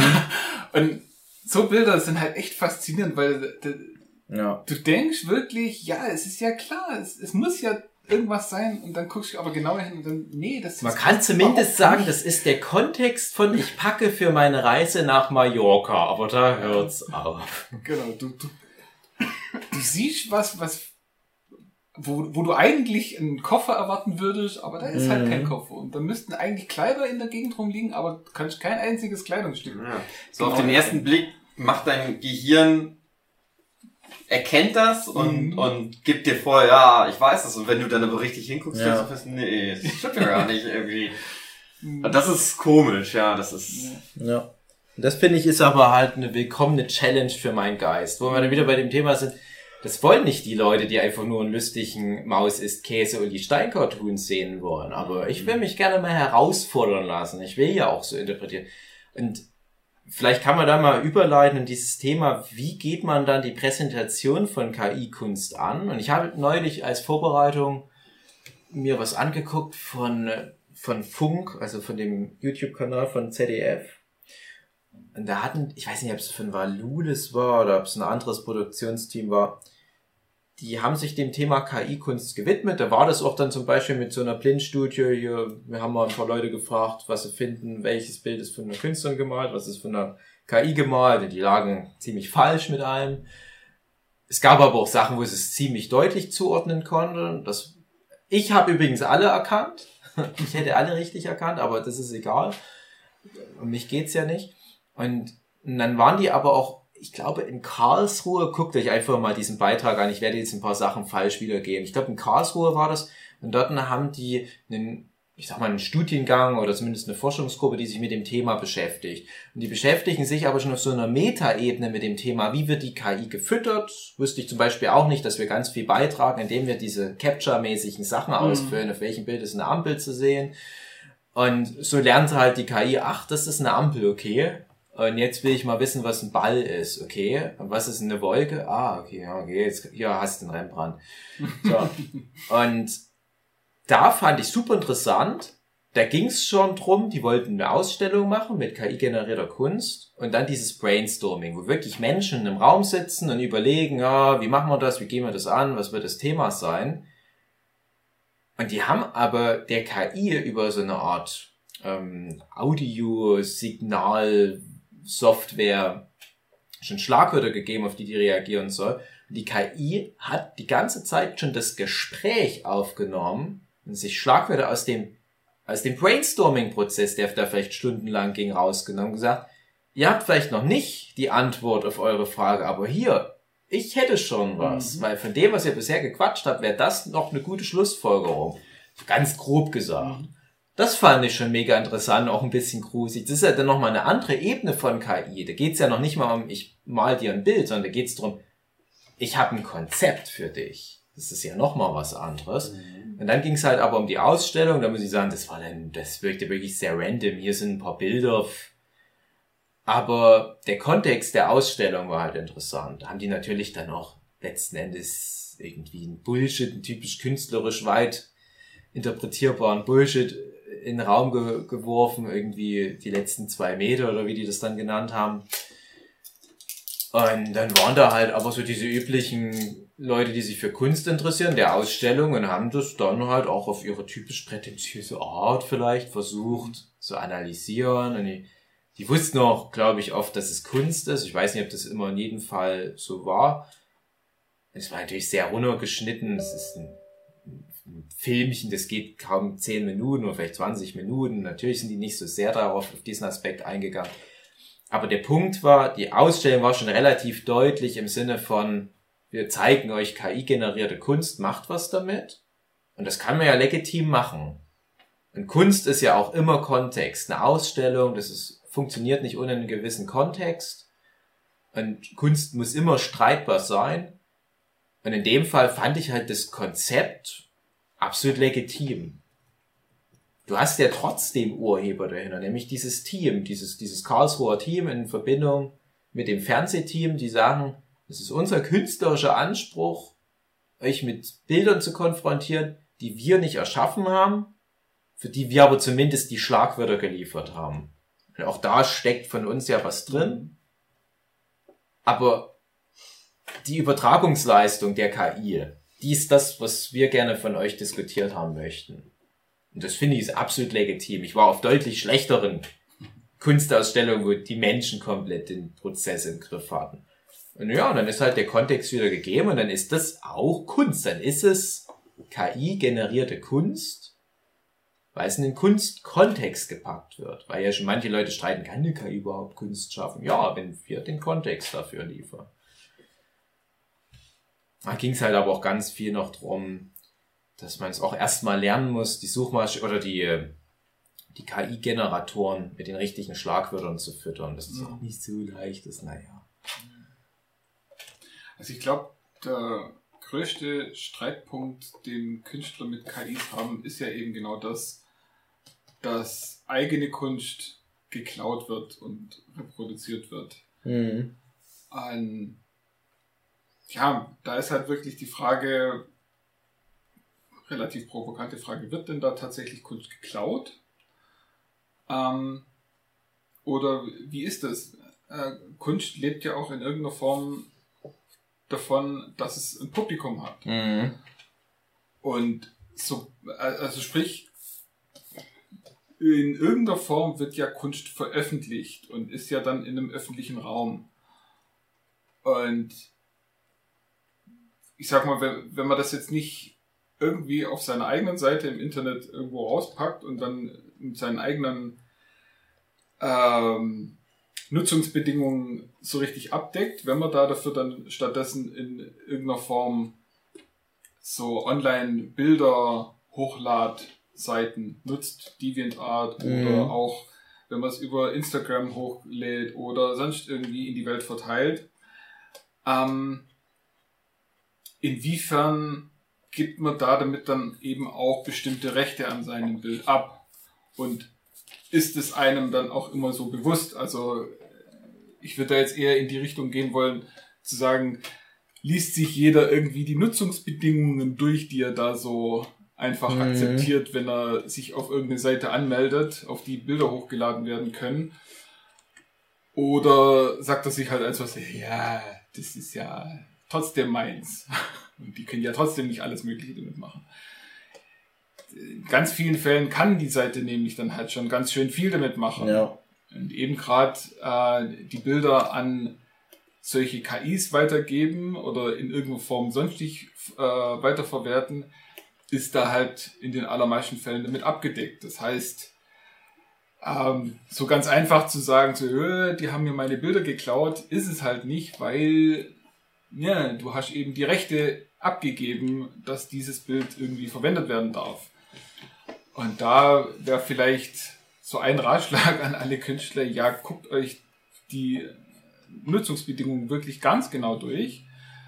Äh, auch wenn ihr jetzt schon äh, seit Jahren irgendwie auf einer Seite seid, wo ihr was verteilt und das bisher noch nicht in irgendeiner Form relevant war, dass eure Sachen genutzt worden sind, geht dann nochmal genau in die Nutzungsbedingungen rein und macht euch wirklich äh, klar darüber, ob das jetzt tatsächlich davon abgedeckt ist oder nicht und nehmt gegebenenfalls Sachen runter. Das ist Also aber auch wieder einfacher gesagt als getan, weil ähm, das ist ja in irgendeiner Form eine Werbeplattform dann auch. Und da damit machen ja viele Künstler auch Geld, dass sie eben sich über die Seiten der Öffentlichkeit präsentieren und dadurch dann Aufträge reinholen. Also es ist ein sehr zweischneidiges Schwert, diese ganze Geschichte. Manche Nutzungsbedingungen sollten eventuell einfach illegal sein. Also ich finde das wirklich unverschämt, was manches, also was man alles abtreten muss, nur um so einen Schmarrn zu benutzen. Zum einen das. Mhm.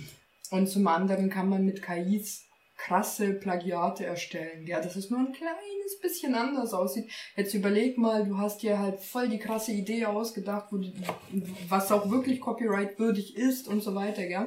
Mm, Dann kommt einer her und innerhalb von drei Sekunden, wo du Monate dran gearbeitet hast, mit einer kleinen Änderung, so KI-Duplikat fertig, legal. Mhm. Hm? Also das einzige, also es ist schon, finde ich gut, dass man kein Copyright auf AI machen kann, aber wenn du halt ein paar Striche selber mit der Hand drauf gemacht hast, Mhm. ist es dann erlaubt. Also das ist halt noch sehr, sehr grau. Ja, ja. Es ist, sind alles solche Dinge. Also ich habe das halt auch erlebt, dass relativ eher so mäßig bekannte Zeichner haben da halt was gemalt, gell, dann kommt eine bekanntere oder sehr bekannte Zeichnerin, gell, hat halt eins zu eins die Pose abgepaust und kriegt halt viel mehr Aufmerksamkeit als die Originalzeichnerin. Und so fühlt sich das mit der KI an. Ja, also wie du sagst, das ist, ist nicht anders. ist nicht erst ein Problem mit KI, sondern Mhm. Plagiat ist halt immer doof. Und äh, gerade die, diese ganzen Gesetze, die es zu Fanarts gibt, die würden da ja in irgendeiner Form auch gelten. Also du, du Ja. darfst halt theoretisch nichts malen und verkaufen, was aussieht wie Mickey Mouse. Und deswegen dürfte auch niemand irgendwas malen und verkaufen, was so aussieht wie eine Figur, die du halt erstellt hast und in einer bestimmten Pose gezeichnet hast. Ähm, Aber das ist halt schwierig und Das sind ja halt die geileren Anwälte. genau, das, ja, das wollte ich gerade sagen. das eine ist Cool. nämlich Recht zu haben und das andere ist Recht zu bekommen. Also Mhm. du müsstest dann halt äh, da damit hinterher sein und wenn du sagst, dass das äh, von einer sehr viel bekannteren Künstlerin kopiert worden ist, ja, dann ist die halt qua ihres Seins einfach erfolgreicher da damit. Mhm. Ähm, ja, und das andere, da wollte ich, ich wollte noch was anderes sagen. Ähm, ja, die, dieses Argument zu sagen, bestimmte Klauseln in Nutzungsverträgen sollten nicht legal sein, ist ein schwieriges, weil diese meisten Seiten sind eben private Seiten und wer will denen vorschreiben, was die tun können? Also, ähm, die sagen, wir stellen hier Serverkapazität, Festplatten und äh, Internet und so weiter bereit. Ihr könnt das nutzen, dann müsst ihr euch aber an unsere Regeln halten. Und wenn ihr euch nicht an unsere Regeln halten wollt, dann lasst halt bleiben. In Deutschland gibt's auch das Hausrecht, das steht aber nicht über dem Gesetz. Ja, aber du, du kannst ja, du, dir steht es ja frei. Dir steht es ja frei zu sagen, okay, ich möchte nicht nach euren Regeln handeln. Und dann sagen die, ja gut, dann bleib halt weg. Das große Problem ist, dass es halt vergleichsweise wenig große Seiten gibt und du, wenn du eine größere Reichweite haben möchtest, eben auf diese wenigeren Seiten angewiesen bist, mehr oder weniger. Aber, ja, aber trotzdem sollten manche Klauseln einfach illegal sein und dürfen da gar nicht drinstehen oder sind dann automatisch unwirksam. Weil vieles davon ist wirklich Ja, aber- kriminell fast schon. ja, aber nochmal, Ja. dir bleibt immer die Alternative zu sagen, ich nutze es nicht. Die Alternative hat man nicht wirklich, wenn da dieser Gruppenzwang ist und du eben beruflich davon abhängig bist. Das ist keine Freiheit. Weißt, wenn alle Ja. Tech-Unternehmen sich zusammentun und sagen, wir tun überall bei unseren Handys diese Klausel, da hast du nicht die Freiheit. Du bist von vielen Jobs, von diesen technischen Geräten Mhm. abhängig. Das ist keine Freiheit, das ist kriminell, das ist Kartell. Ja, genau. Das ist Monopolstellung Und ausnutzen. da sollte es Gesetze ausnutzen. dagegen geben. Das ist ethisch nicht vertretbar. Ja? Ja, aber wir- sind ja auch bei dem Thema KI. Das ist Ja. halt wirklich immer noch die Frage, wie sich das da. Und ich sage, Bemerkbar macht. KI schön und gut, aber da fehlt die Ethik. ja, wie gesagt, es geht ja darum, woher bezieht sich Genau. die KI ihre, ihre Grundsachen. Und wie gesagt, es ist halt schwierig, dort zu sagen, ähm, das ist was, was mir nicht gefällt und deswegen muss es illegal sein. Ähm, ja, wie gesagt, äh, das, das ist halt Hausrecht und das ist halt Seitenrecht und das ist Nutzungsrecht und da ist, ist es sehr schwierig zu sagen, wir können da jetzt einfach Sachen verbieten. Also zum Beispiel, äh, weiß ich, äh, in den sozialen Medien, wenn dort dann irgendwelche Sachen gelöscht oder gebannt oder sonst irgendwas wird, wo du sagst, ja, warum? Ich, ich also schlimmstenfalls, du hast irgendwie äh, eine eher rechtsgestimmte äh, Kurznachrichtendienst, ähm, wo dann unter Umständen könnte es sein, dass bestimmte Sachen, äh, die eher im linken Spektrum sind, gelöscht werden. Ähm, kannst du dich dann dagegen wehren oder nicht? Oder ist es dann der, der eher Recht als Seitenbetreiber zu sagen, so ja, wir löschen halt und so, wir löschen halt Sachen. Und inwiefern äh, ist dort dann, liegt es dort dann eben an den Nutzern zu sagen, so ja, wenn ihr so vorgeht, dann gehen wir von eurer Seite weg. Also sprich, ähm, müsste dort, auch wenn es immer schwierig ist, da den äh, die, die, die Opfer in die Pflicht zu nehmen, aber müssten sich dort dann nicht eher diese ganzen Künstler zusammenstellen und sagen so, ja gut, ihr lebt irgendwo auch von uns, dass wir unsere Kunst bei euch hochstellen. Mhm. Wir gehen jetzt einfach.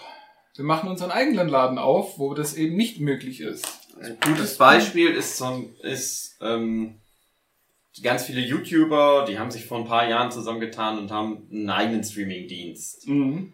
für Videos gemacht, wo die ihre Videos dann nochmal, das muss man halt dann abonnieren, musst du Geld bezahlen, dann gibt's die Videos da werbefrei, Mhm. es gibt Bonus-Videos und zum Beispiel Lindsay Ellis, über die wir auch schon mal einen Mhm. Podcast gemacht Ja, haben, stimmt. die macht nur noch da Mhm. Sachen, weil die keinen Bock mehr hat auf YouTube. Die sagt halt, ne, die Leute, wenn die das bezahlen, dann können die da meine Videos angucken, da bin ich äh, cool damit. Und das ist halt was, wir haben uns halt als Menschheit, als Gesellschaft halt von diesem Social Media so abhängig Mhm. machen lassen.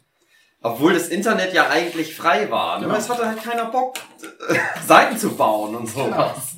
Und das ist halt, ja, da haben wir uns halt ja, einfangen lassen. Genau. Das Problem ist, dass Social Media halt nicht für Künstler gemacht ist und äh, den Seiten ist es wurscht. Also zum einen, man wird als äh, von vielen Seiten mit dem Algorithmus sowieso benachteiligt, wenn man nur Bildchen macht, ja. Das heißt, man wird, denen ist es egal, ob die Künstler von Social Media weg sind oder nicht. Die würden sich wahrscheinlich freuen, weil sie finden, die ganzen Tussis, die ihre Titten abfotografieren, das ist viel besser, als wenn ein Typ da drei Tage für ein Bild braucht, ja. Ja, aber es gibt ja spezielle Seiten für Künstler, also eben gerade DeviantArt oder so Ja. irgendwie was. Und da ist halt auch die Frage, also äh, ich bin ja nur als Konsument auch schon seit bestimmt einem Jahrzehnt auf DeviantArt unterwegs. Und da muss ich auch sagen, das war am Anfang eine coole Seite mit coolen Leuten, die coole Sachen gemacht haben. Und das wurde dann aber irgendwann so erstmal überkommerzialisiert von den Künstlern und von der anderen Seite, von der Seite selber, äh, immer umständlicher zum Bedienen geworden und immer weniger so dieses einfache, so hey, äh, ich hätte gern dieses Stichwort und da dazu zeig mir mal coole Bilder, die gemalt worden sind. Mhm. So, es wurde dann halt immer mehr ganz, ganz komisch. Ich mag die Seite gar nicht mehr. Mhm. ähm, und habe halt früher viel Zeit da- daran verbracht. Und, ähm, ja, es ist halt die Frage, ähm, sitzen wir jetzt alle irgendwie da und beschweren uns oder haben dann halt irgendwelche den Arsch in der Hose und sagen, hey, wir machen jetzt was richtig Geiles. Und inwiefern, äh, inwiefern ist es überhaupt möglich, äh, dieses hehre Ziel, das dann, das man dann hat, ähm, durchzusetzen und wie schnell wird das dann an der Realität zerschellen? Weil irgendwann hast du dann halt Serverkosten und äh, Up- und Downloadkosten und Festplattenkosten und so weiter. Das heißt, irgendjemand muss das zahlen. Das heißt, du kannst es nicht auf ewig freilassen. Das heißt, du musst dir in irgendeiner Form ein Bezahlkonzept überlegen, wie sich deine Seite trägt. Kannst du dann entweder mit Werbung vollballern oder kannst äh, alles hinter irgendwelchen Paywalls verstecken und so weiter. Aber mit jeder Maßnahme, die du da halt triffst, wird dann dein mögliches Zielpublikum kleiner.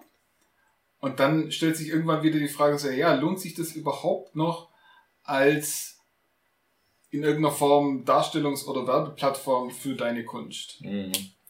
Also ich würde jetzt mal äh, für mich das so ein bisschen umkehren, weil ich glaube, das, das ist was, was wir vorhin schon mal hatten. Für mich ist halt die Frage, wo sehe ich mich als Künstler jetzt bedroht? Wir haben jetzt sehr viel, Mhm. schon gar nicht mehr so richtig über die KI direkt gesprochen, über das Thema, was wir vorhin hatten, aber indirekt schon, weil wir reden ja auch über Algorithmen und es ist ja auch eine KI, die uns in gewisser Art benachteiligt. Und ich merke ja auch, wie mich das in den letzten Jahren als Künstler geformt hat, dass ich der, dem Algorithmus zuliebe das und das anbiete. Kann man auch drüber streiten. ne?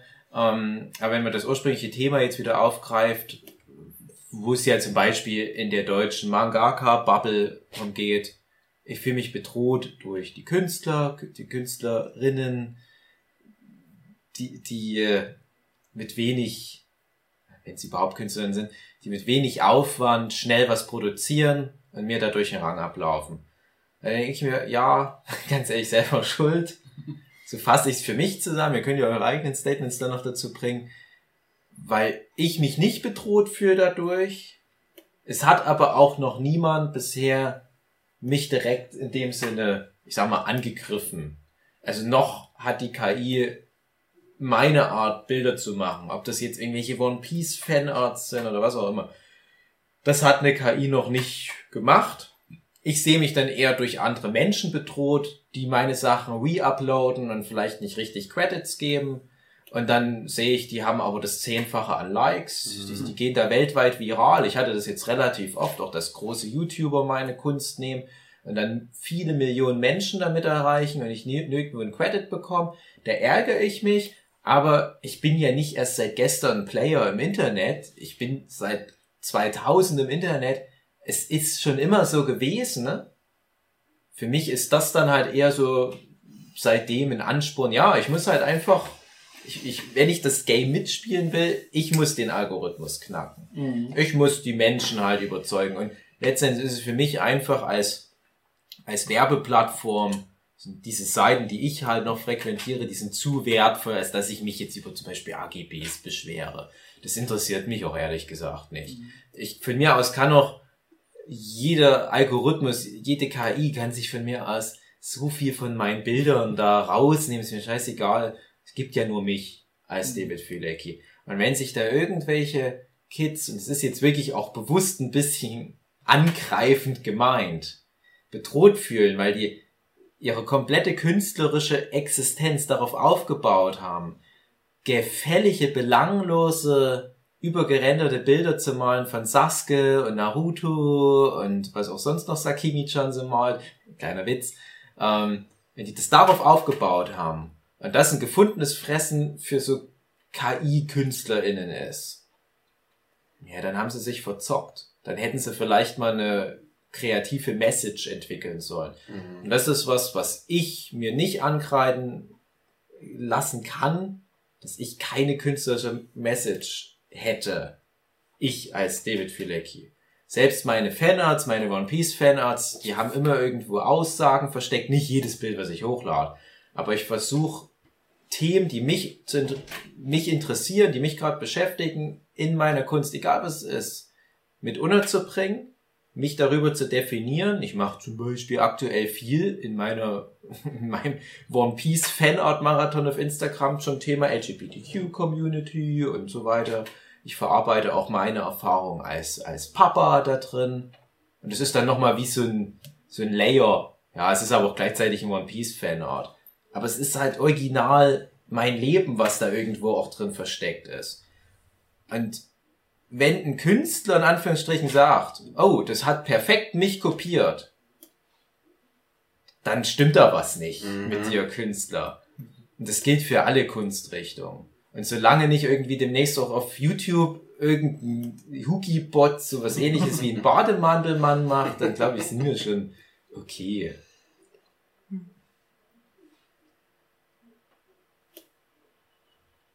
Ende. Nö, wenn ihr das anders seht für euch, weil jeder. Nee, ich finde das auch so. Ich finde halt auch, der Künstler steckt ja in seiner Kunst Hm. drin. Das ist auch wieder das Thema Kunst vom Künstler trennen. Mhm. Haben wir ja in der letzten Folge schon thematisiert.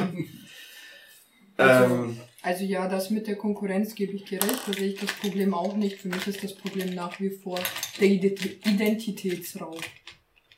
Denn der wird halt echt krass betrieben, also von namenhaften Künstlern teilweise, also ähnliche Bilder in dem Stil angefertigt mit der Unterschrift des Künstlers. Also und da kann man halt echt viel machen. ja, das Scheiße. Einzige, Ah. was uns halt übrig bleibt, wie so oft, dann muss man halt gucken, dass das die Politik mitbekommt. Dann muss Mhm. man richtig wählen. Dann muss man sich Gedanken machen. Und das nervt. Ich mache einfach nur so Bilder Ja. mal ins Internet. Ganz ehrlich. Tja, Ich habe mit. jetzt ist es passiert live im Podcast. Hättest runtergeschmissen. Das hätte sich keine Ja, ich glaube, KI das war das ausdenken können. geringste Problem gerade. Du hast den Stuhl die kaputt Tasse gemacht. runtergeschmissen hätte.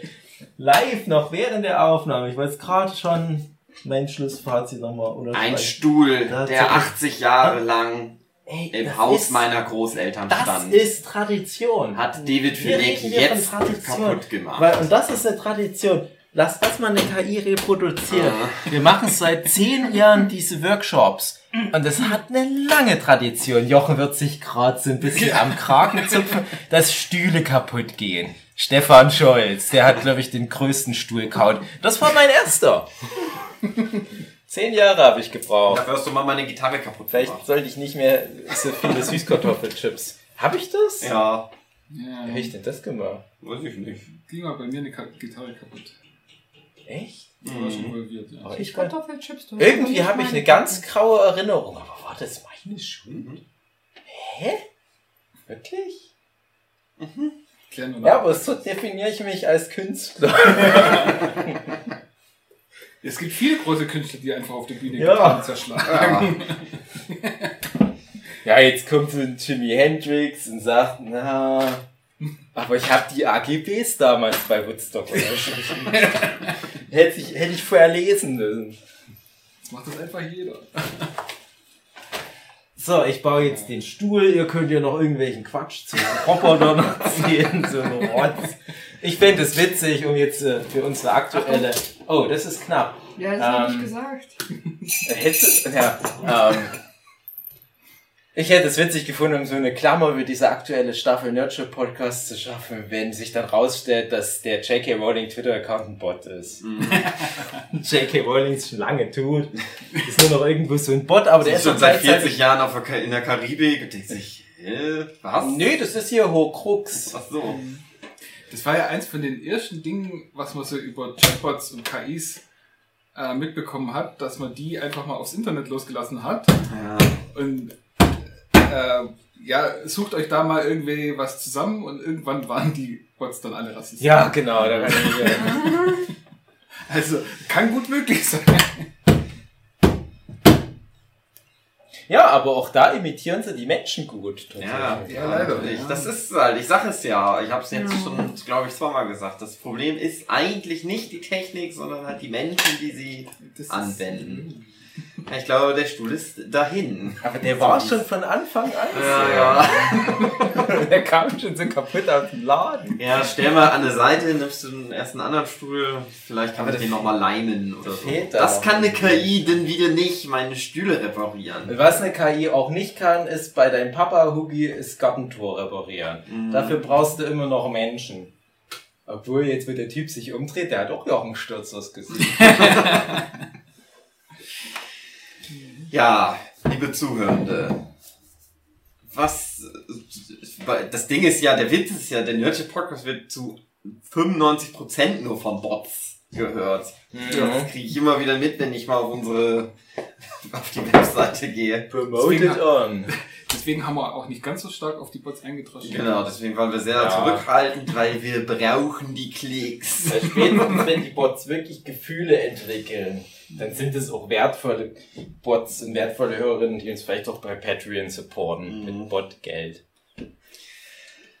Ja, was ist eure Meinung? Ich weiß, ihr wollt immer nichts ins Instagram reinschreiben oder wo man uns sonst noch überall erreichen kann, aber macht es mal trotzdem bitte. Die wollen keine Kommentare reinschreiben, weil die Angst haben, dass ein Bot diese Art Kommentare dann verwendet, um irgendwie bei ice.de irgendwelche Wir- Anal-Plugs wir zu kommentieren. Wir brauchen doch mehr Klicks und mehr Social Media Zuspruch. Ja. Wir wollen auch unsere eigene Pizza demnächst produzieren. Genau. Baywatch Berlin mit den Nerdship Podcast. Schreiben die Leute, dann macht doch einfach eine Pizza. Kommt durch Teig im Laden und legt da Tomaten drauf und Trüffel. Ja, okay. Dann verkaufen wir demnächst auf irgendeiner Convention halt Pizza. Ja, würde wahrscheinlich besser laufen, ja? Das ist vielleicht das, was man den Leuten sagen kann, die jetzt ihren Job an KI verlieren, einfach Pizza machen. Hier könnt ihr eine Pizza haben, aber ihr müsst auch einen Manga mitnehmen. Mhm. Noch eine Kann ich die Pizza essen? Ja, ohne Mist, das klingt so albern, aber das hatten wir schon mal mit Alles Waffeln. schon passiert. Alles schon passiert. Bis nächste Woche, sag ich mal. Mhm. Habt eine schöne Zeit. Tschüss. Tschüss. Tschüss. Ach so, unser kleiner KI-Maskottchen Kiki. Hat jetzt Start die Drohne, Vernichtung, totale Vernichtung. Äh. Aktiviere Cyberdyne. André, mach mal so, dass wir erschossen werden. Schneid Ja. es da mal irgendwie rein. Google mal KI-Schussgeräusche. Dann kannst du am Ende noch am Ende des das. Theme von Terminator einspielen, aber so leicht von der KI verändert, dass Mhm. wir keine Urheberrechtsprobleme bekommen.